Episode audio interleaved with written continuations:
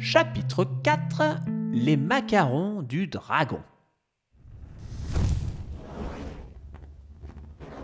Le chevalier taupe avait presque fini son incantation calamiteuse lorsque notre héros orange tenta une initiative. Messire l'Ancien, vous vous souvenez de votre mélange d'herbes qui donnait une arme secrète? Ah oui, mon jeune ami Eh bien, je crois qu'il est temps d'en faire usage. Nous allons avoir un dragon à terrasser, mon ami. Oh, mais je parlais d'une arme secrète culinaire Eh Comment ça? Ah bah, c'est un bouquet garni pour préparer un pot-au-feu ultime Le meilleur de tout le royaume, croyez-moi L'arme secrète pour un pot-au-feu ultime. Bon bah on va tous mourir. Et tout à coup, sous le regard horrifié de nos compagnons, le dragon aux trois cornes se dressa de toute sa hauteur.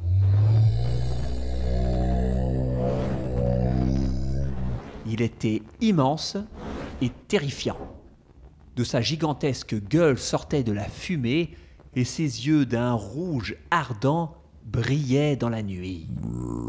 Ah, qui donc a eu l'audace d'invoquer un légendaire dragon à trois cornes?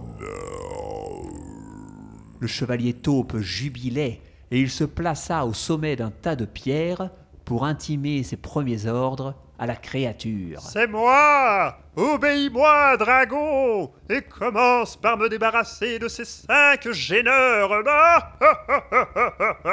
Et le mot magique. Bah, euh, la formule Mais je l'ai récitée déjà Non, non. L'autre mot magique. Petit homme à l'outrecuidance imprudente.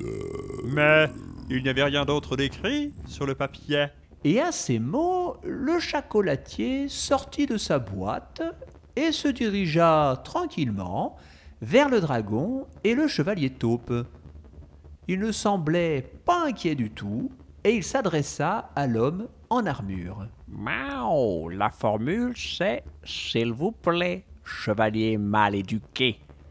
Figurez-vous que je connais ce dragon-là, Mao. Il est venu me rendre visite un jour pour m'acheter quelques gourmandises, et nous avons bien sympathisé. Mais croyez-moi, ce n'est pas comme cela qu'on accueille une créature millénaire. Puis il se tourna vers le dragon, avec dans ses pattes une grosse boîte de macarons. Mao, bonsoir, messire dragon. Oh, ce cher chocolatier. Bonsoir à vous. Comment allez-vous depuis la dernière fois? Oh, ben, comme un lundi, quoi. Je me suis permis de vous apporter quelques friandises, Mao, comme vous les aimez. Veuillez pardonner l'impertinence de ce scélérat. Nous nous chargeons de vous en débarrasser, Mao. Et pendant que le dragon se régalait, la princesse de l'hiver et Pupus s'occupèrent à leur façon du chevalier taupe. Enfin, le danger était écarté et la mission accomplie. Tout le monde était sain et sauf, et il ne restait plus qu'à rejoindre les chevaliers restants à la cité du royaume de l'hiver pour les rassurer. On dit adieu au dragon en s'excusant de l'avoir dérangé, puis chacun monta sa tente car la nuit était fort avancée. Le lendemain, ce fut l'heure pour nos amis de se dire au revoir. La princesse repartit dans son château pour y emmener son prisonnier, À la prochaine.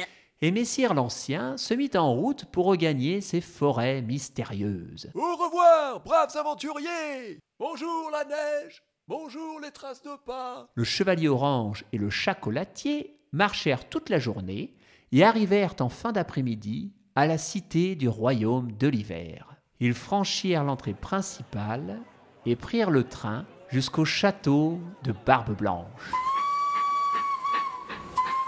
Ha ha! Choo choo! Thank you.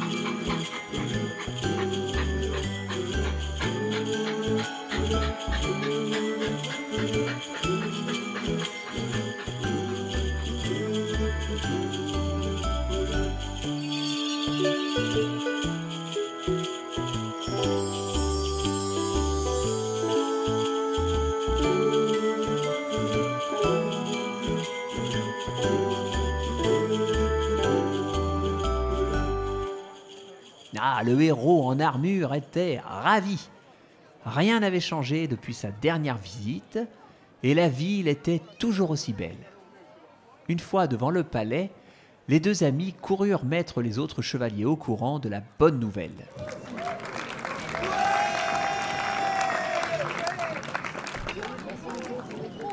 Tout le monde était ravi et Barbe Blanche en personne félicita les héros. Puis, comme il était tard, tout le monde fut invité à rester manger et dormir dans la cité. Et cela tombait bien.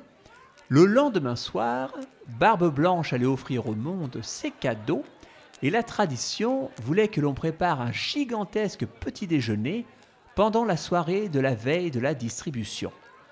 Ainsi, les 35 chevaliers, le chocolatier et le vieil homme barbu s'installèrent autour de l'immense table de la grande salle du palais, et sous leurs yeux émerveillés, des lutins apportèrent des montagnes de croissants, des marmites de chocolat chaud fumant, des tartines monstrueuses, des œufs, du bacon et tout un tas de choses dont on se régale en ce genre d'occasion.